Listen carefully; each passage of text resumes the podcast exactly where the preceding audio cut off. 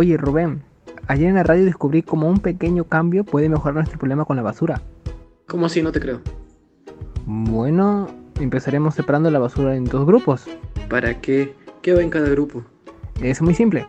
A la basura que se bota van solamente los productos orgánicos, la comida y los desechos naturales. Los productos no orgánicos como cartón, vidrio, plástico, papeles, metal, van aparte siempre limpios y secos. Pero es solo basura, ¿no se bota todo? No, la inorgánica que separaste se entrega a los recuperadores urbanos del barrio, quienes no tendrán que ensuciarse o lastimarse de, de más al revisar la basura. Y si cada uno lo hace en su casa, marca una diferencia gigante en el pueblo. Imagina cuánta basura podrían reciclar los recuperadores o cuánto abono podrías hacer con la basura de tu casa. Yo imagino que así viviremos mucho mejor.